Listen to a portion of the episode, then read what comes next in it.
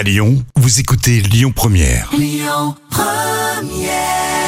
Jusqu'à 10h, le grand direct avec Yannick Cusy. Et on va en parler malheureusement, j'allais dire presque comme toutes les années, j'arrive pas à croire que ça existe encore. On va en parler ce matin de ces animaux abandonnés. À nouveau, les abandons repartent. On avait Alain Bougrain-Dubourg tout à l'heure dans le journal. On a maintenant au téléphone euh, Christophe Dumont-Richer qui manifestement est près de l'autoroute. bonjour Christophe. Bonjour, bonjour à tous. Alors vous êtes euh, le, je sais pas d'ailleurs quel est votre rôle à, à la SPA de Marennes. Alors, je suis le responsable du refuge de la SPA euh, de Lyon-Marraine. Rien que ça, donc bravo pour votre engagement déjà pour commencer. Merci. Alors j'entends un appel national depuis ce week-end de euh, toutes les SPA. Est-ce que c'est vrai cette histoire? Les abandons repartent à la hausse?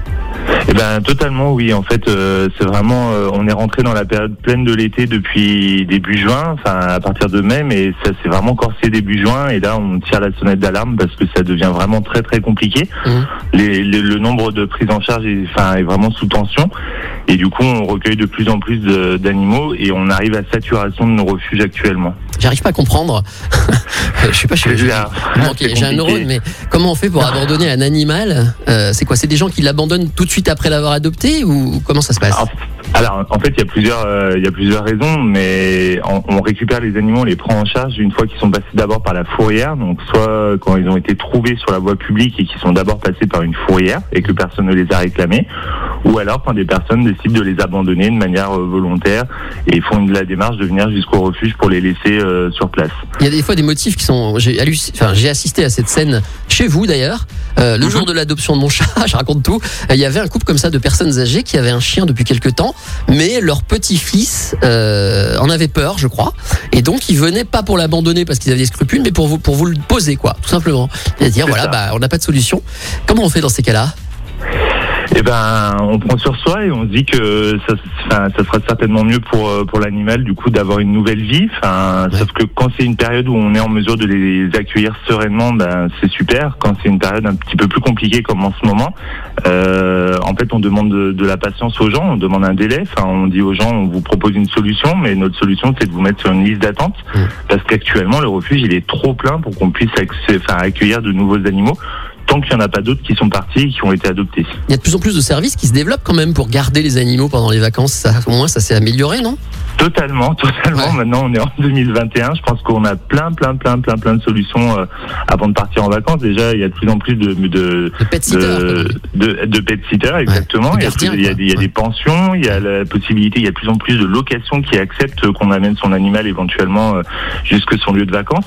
On a aussi des amis, on a de la famille. Enfin, je pense qu'on peut tous se rendre un petit peu des services euh, et venir euh, bah, s'occuper du chat euh, qui reste à la maison pendant deux semaines plutôt que, enfin voilà, plutôt que de devoir l'abandonner dans un refuge. Alors ça c'est pour la prévention.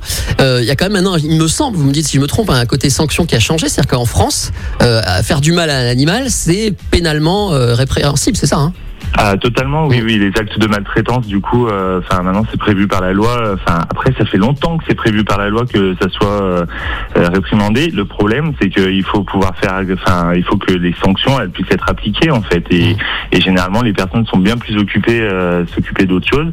Et, et c'est ça qui est dommage, c'est qu'elles existent, mais elles sont pas toujours mises en mises en application. malheureusement. Alors, euh, dites-nous un petit peu là de ce dont vous avez besoin. En ce moment à Marennes, il y a beaucoup, beaucoup, beaucoup d'animaux, plutôt des chats, des chiens?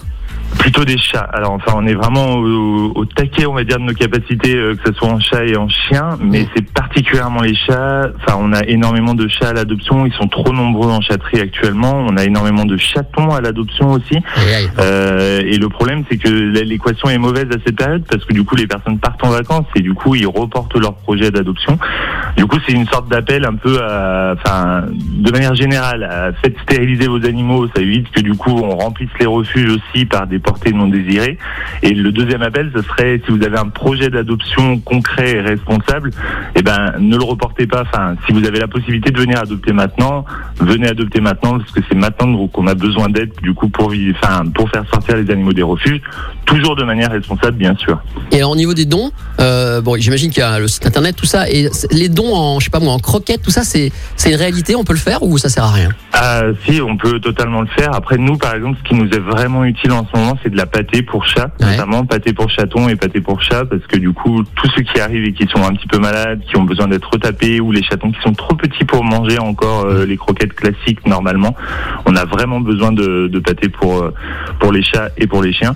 Et, et puis bah c'est sûr, en se connectant sur le site internet, si on a envie de faire un don financier, tout ça c'est forcément des choses qui aident la SPA et qui aident la prise en charge des animaux pour qu'on puisse s'en occuper au mieux. Très bien, Christophe Dumont-Richet. Et je le dis, je le confirme, adopter un chat chez vous, c'est une belle histoire. J'en suis la preuve vivante. Super. Merci à vous et bonne Merci journée. à vous. À bientôt. Bonne journée, au revoir.